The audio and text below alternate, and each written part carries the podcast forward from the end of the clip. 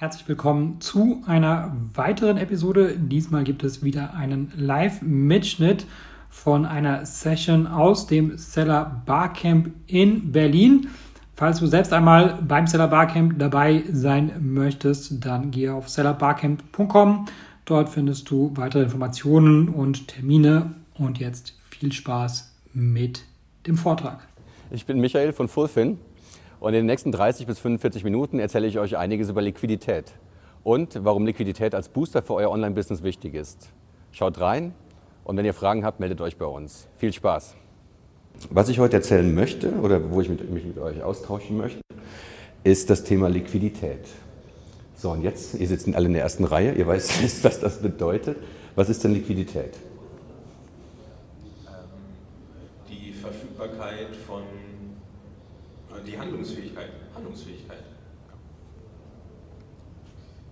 Das Sicherstellen des Geschäfts in erster Linie auch. Okay, ich habe mal eine Definition aufgeschrieben.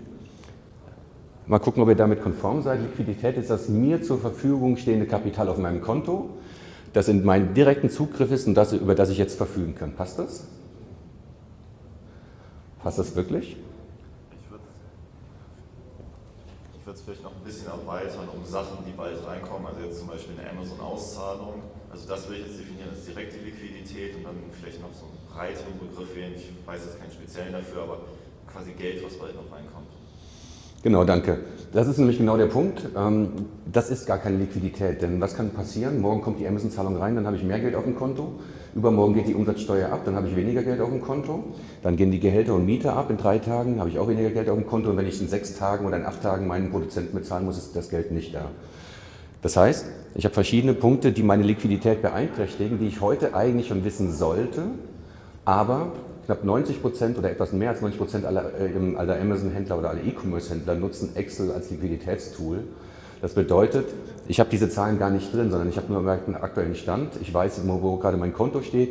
Ich weiß vielleicht auch noch, was geht morgen übermorgen ab, wenn ich einigermaßen gute Planung habe. Aber viele Sachen sind zum Beispiel auch nicht planbar.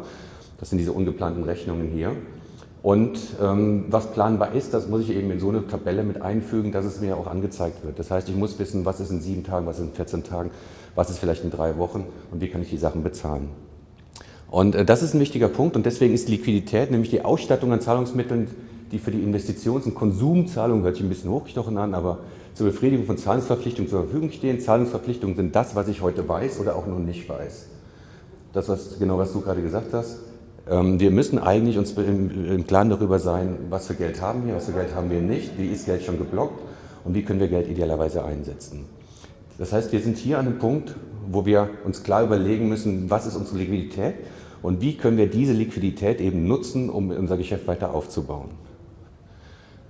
Das, was ich gerade schon aufgezeigt habe, ist, dass viele E-Commerce-Händler, gerade im E-Commerce, ich habe, das soll jetzt nicht despektierlich klingen, aber damals hieß es, wer nichts wird, wird, wird.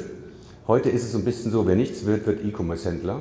Weil ich kriege ja schnell ein Dropshipping hin, ich kriege ja schnell irgendwie eine Ware irgendwo her und kann schnell verkaufen. Aber heute ist E-Commerce viel, viel mehr als das, was irgendwie damals vor 10 Jahren oder vor 20 Jahren noch E-Commerce war. Man muss heute sehr professionell aufgestellt sein. Man muss internationale Handlungswege kennen, man muss internationale Umsatzsteuersätze kennen, man muss alles das einbeziehen, damit man überhaupt einen guten Job machen kann. Und das sind so Punkte, die heute zum Teil, wenn Leute sehr blauäugig in den E-Commerce-Bereich reingehen, überhaupt nicht berücksichtigt werden. Muss aber getan werden. Das heißt, mir reicht eigentlich eine Excel-basierte Finanzplanung heute nicht mehr. Mir reicht eigentlich auch kein einfaches Tool, um mich dann irgendwie über Wasser zu halten, sondern ich muss sehr, sehr professionell agieren, damit ich zum einen meine Kunden bedienen kann. Wenn ich die nicht richtig bediene, gehe ich irgendwann platt, weil der Kunde derjenige ist, der mir mein Geld bringt. Und ich muss eben meine Finanzsituation so aufstellen, dass ich mich selber nicht überarbeite oder überschätze. Sonst habe ich nämlich auch das Problem, dass ich irgendwann keine Ware mehr kaufen kann und dann ebenfalls mein Geschäft den Bach runtergeht. Jetzt wird es ein bisschen mathematisch. Ist aber gar nicht so schwer. Das ist jetzt mal, das ist jetzt mal der typische ähm, Sales Cycle oder beziehungsweise der Verkaufszyklus eines Produktes. Wenn, wenn ich anfange zu kaufen, bin ich hier. Das heißt, ich habe null Ware und ich habe Geld.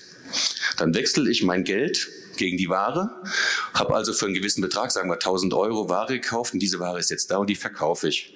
Und während ich sie verkaufe, kriege ich wieder Geld. Da ich diese Ware ja nicht zum gleichen Preis verkaufe, wie ich sie eingekauft habe, habe ich dann mehr Geld.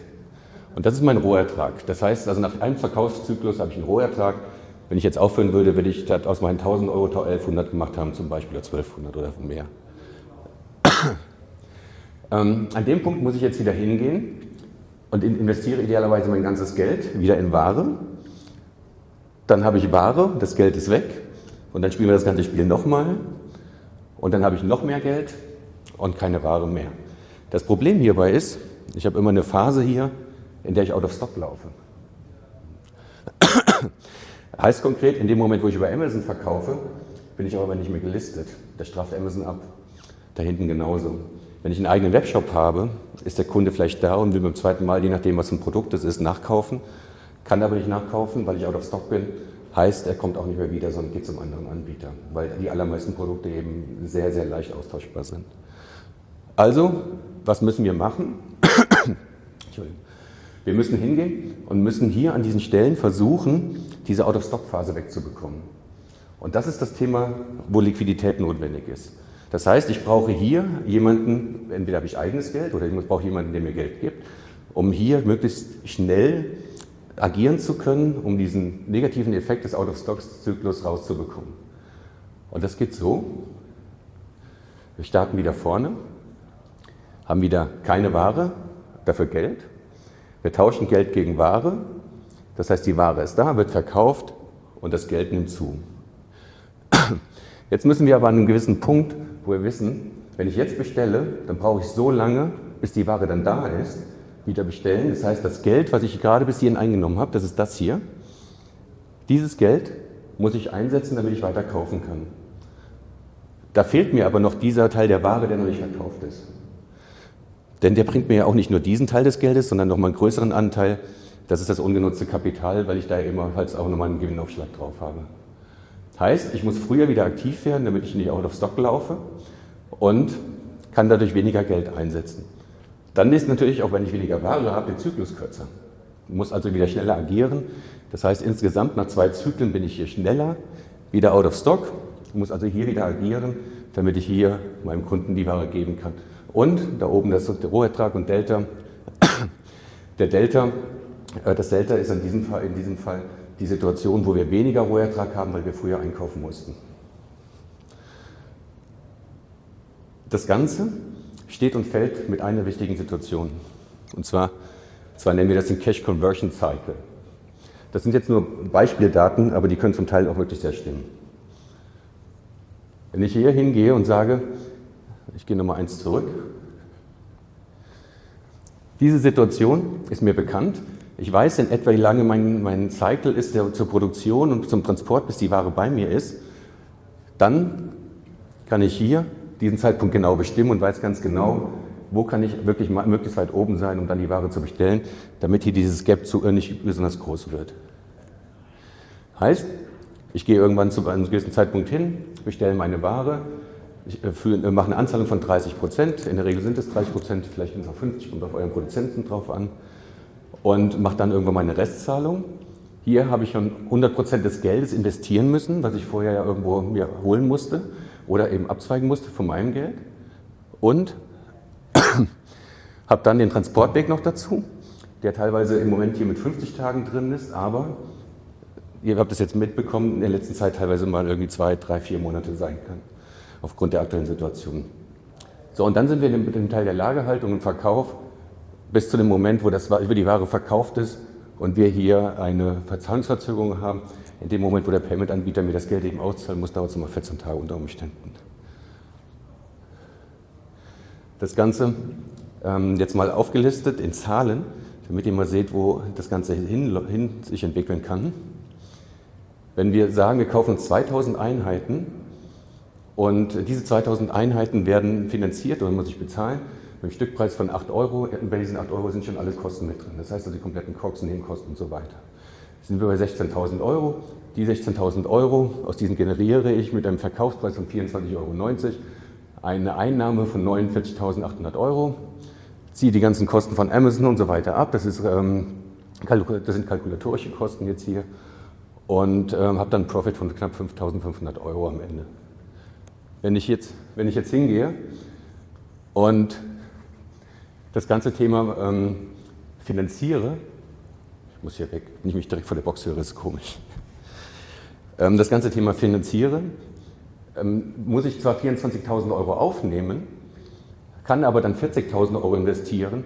Aus dem Verkauf habe ich dann 125.000 Euro knapp raus und nur im Strich knapp 12.000 Euro Rohertrag. Das geht nur, wenn das Angebot von mir nicht die Nachfrage übersteigt natürlich. Aber in der Regel sind wir alle als Händler oder sind ihr auch als Händler nicht so groß, dass, eure, dass euer Angebot die Nachfrage übersteigt vom Kunden, sondern ihr müsst eher liefern und es gibt mehr Nachfrage, als es Angebot gibt. Das heißt, in der idealen Welt, wo, der, wo es einen Verkäufermarkt gibt, haben wir die Situation, dass es eben ähm, einen bedeutend höheren absoluten Betrag unterm Strich gibt, wenn ihr eure Liquidität sichert und auch von extern eben Geld bekommt, wenn ihr das Geld selber nicht habt. Und jetzt hier die Frage, was gibt es denn für Finanzierungsmöglichkeiten? Wir fangen bei dir mal an und gehen einmal durch die Reihe durch. Äh, natürlich kann man sich klassisch Geld holen von der KfW. Äh, Ein Kredit. Kredit, genau. Kontokorrentlinie übers Unternehmen. Ja, der Ober kann auch mal was leihen. Bootstrap. Kreditkarte geht auch manchmal. Okay, das ist auch ein bisschen Kredit. Wir gehören zusammen. Ich schließe mich an. Keine Ahnung, was, was denn noch? Hm. Fällt mir so spontan nichts ein. Okay, Alle anderen gut schon genannt. Noch nicht ganz. Es gibt verschiedene Arten eben. Bootstrapping haben wir eben schon gesagt, das ist das eigene Geld oder das ist die, das Geld der Familie. Das zweite ist Fine Trading. Fine Trading ist eine Art Zwischenhändler. Ich gehe da gleich nochmal genauer drauf ein. Dann haben wir Factoring. Ähm, in unserem Fall eher Reverse Factoring. Wir haben Private Equity, also Eigenkapital. Und wir haben Kredit oder Alternative Lendings. oder Alternative Financings, Financing Modelle.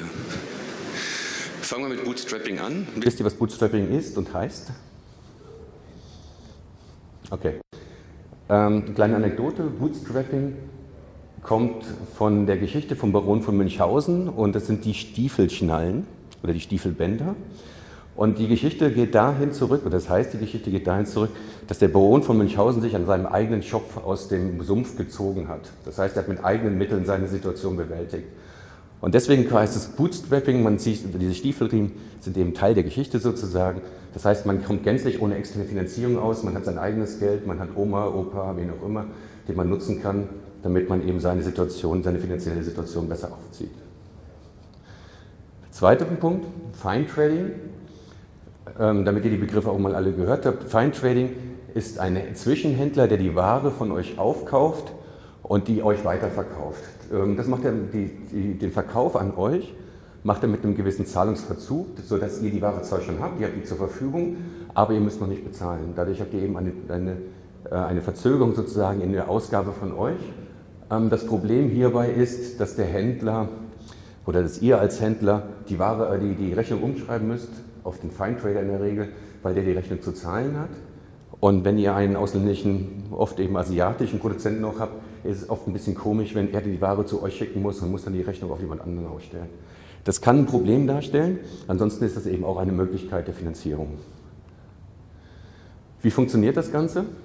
Ich habe es gerade schon mal etwas aufgezeigt.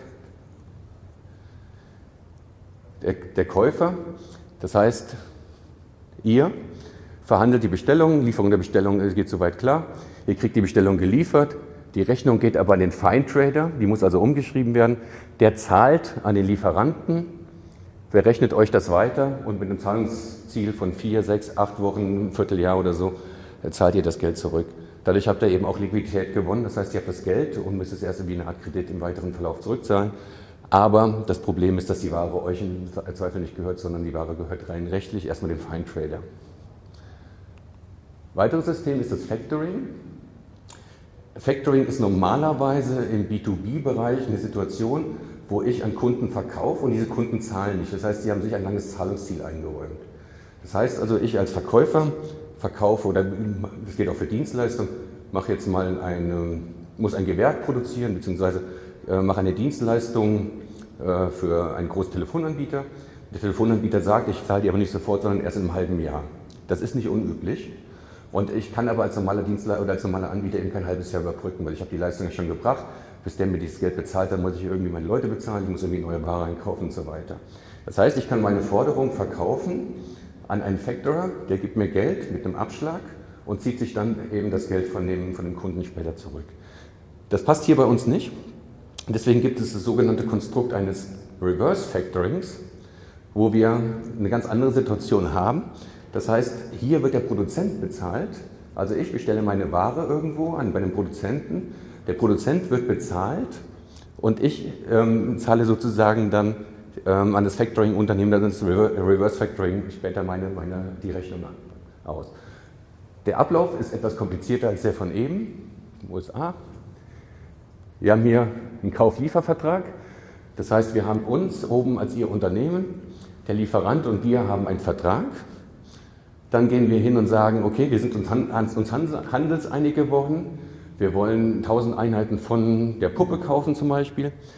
Wir haben einen Vertrag mit einem Factorer. Dieser äh, Factorer hat mit uns schon Gebühren vereinbart. Diese können von 3% bis teilweise 15% liegen. Das ist sehr, sehr unterschiedlich.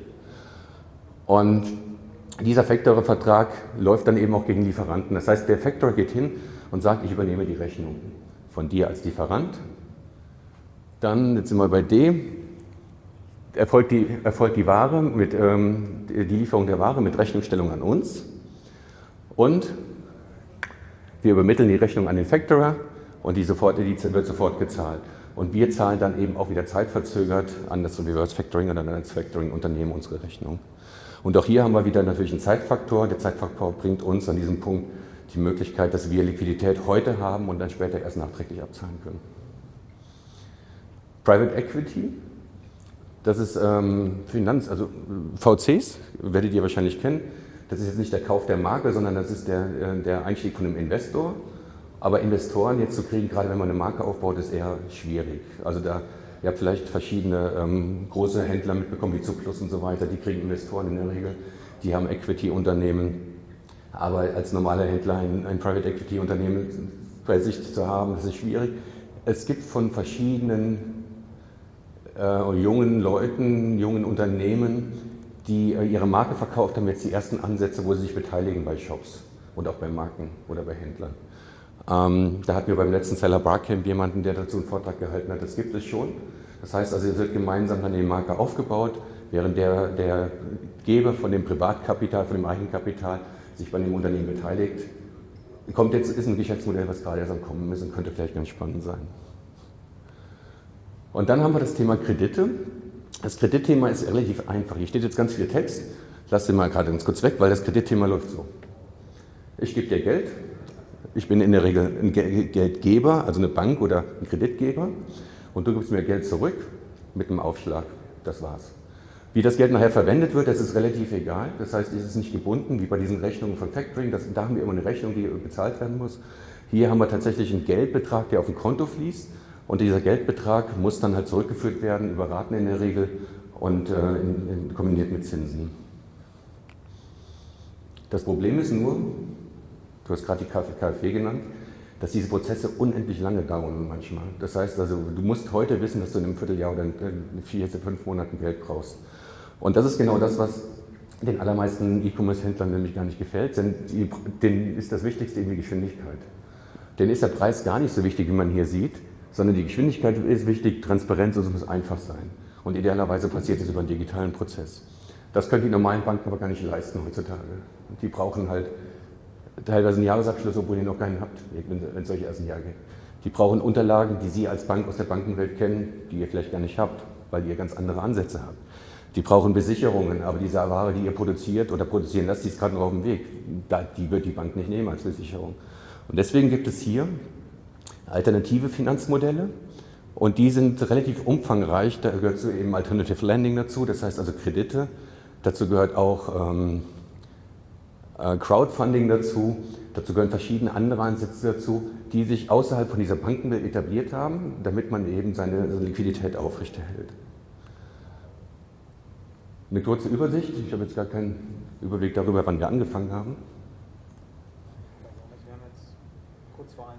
Das passt, sehr gut, danke. Ähm, kurze Übersicht darüber. Bootstrapping haben wir eben gesagt, das ist Family and Friends, Eigenfinanzierung. Die Höhe kommt immer von der Familie, hängt von der Familie ab, weiß ich nicht genau. Äh, die eine Familie ist gut, besser situiert, die andere Familie ist weniger gut situiert. Ähm, der eine hat mehr Geld, der andere hat weniger Geld, deswegen kann man gar nicht sagen, wie, wie viel Bootstrapping möglich ist und welche Laufzeit das auch haben kann. der eine sagt, komm, oder wenn der Opa sagt, hier komm, nehmen wir 50.000 Euro und nutze sie, brauchst du eh nicht, ähm, dann kann man das gerne nutzen. Aber es gibt auch da sehr, sehr massive Unterschiede. Die Geschwindigkeit ist so, dass sie relativ gut ist. Ähm, Skala ist von 1 bis 3. 3 ist das Beste hier in dieser Tabelle. Das heißt also, wenn ich mit jemand handelseinig geworden bin in der Familie ähm, oder im Freundeskreis, dann geben die mir in der Regel relativ zügig das Geld auch, das ich dann noch nutzen kann. Es ist einfach, man muss eben mit den Leuten reden, es ist transparent. Wenn die Oma oder der Opa mir 50.000 Euro geben, dann ist, ist das so, das wissen alle Beteiligten dann. Digitalisierung ist in der Regel nicht gegeben. Wir werden keinen digitalen Vertrag machen, wenn, ich, wenn die Oma mir Geld gibt aus ihrem Sparstrumpf. Aber der Preis ist unschlagbar, weil in der Regel wollen die auch kein Geld oder einen Minimalzins haben oder vielleicht irgendwie nette kleine Goodies. Beim Fine-Trading ist es so, dass in der Regel nur Beträge über 50.000 Euro abgewickelt werden. Das kann auch mal anders sein, aber in der Regel ist es so. Die maximale Laufzeit ist bis zu einem Dritteljahr, also 120 Tage. Die Geschwindigkeit ist relativ zügig, einfach Ihr habt eben das, das Konstrukt gesehen.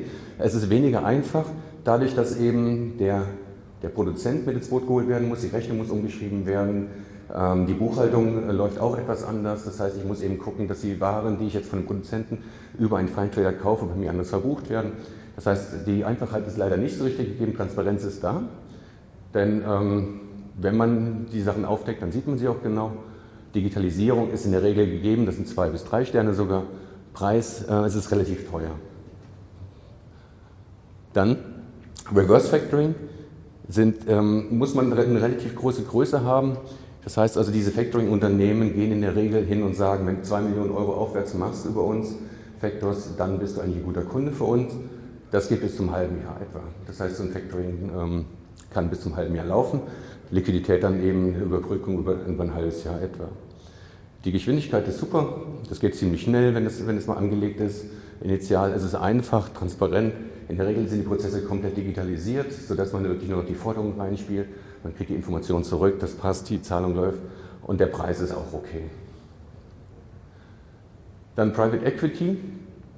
Insgesamt nur ein Stern. Wenn das jetzt kommen sollte, wird sich das ändern. Im Moment ist diese normale reine, reine Private Equity, diese VC-Gesellschaftengeschichte einfach für unseren Bereich noch nicht interessant.